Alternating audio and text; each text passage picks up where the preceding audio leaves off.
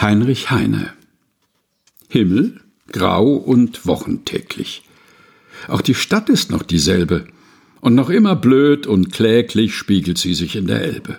Lange Nasen, noch langweilig, werden sie wie sonst geschneuzet, und das duckt sich noch scheinheilig oder bläht sich, stolz gespreizet. Schöner Süden, wie verehre ich deinen Himmel, deine Götter, seit ich diesen Menschenkehricht wiederseh und dieses Wetter. Heinrich Heine Himmelgrau und wochentäglich gelesen von Helga Heinold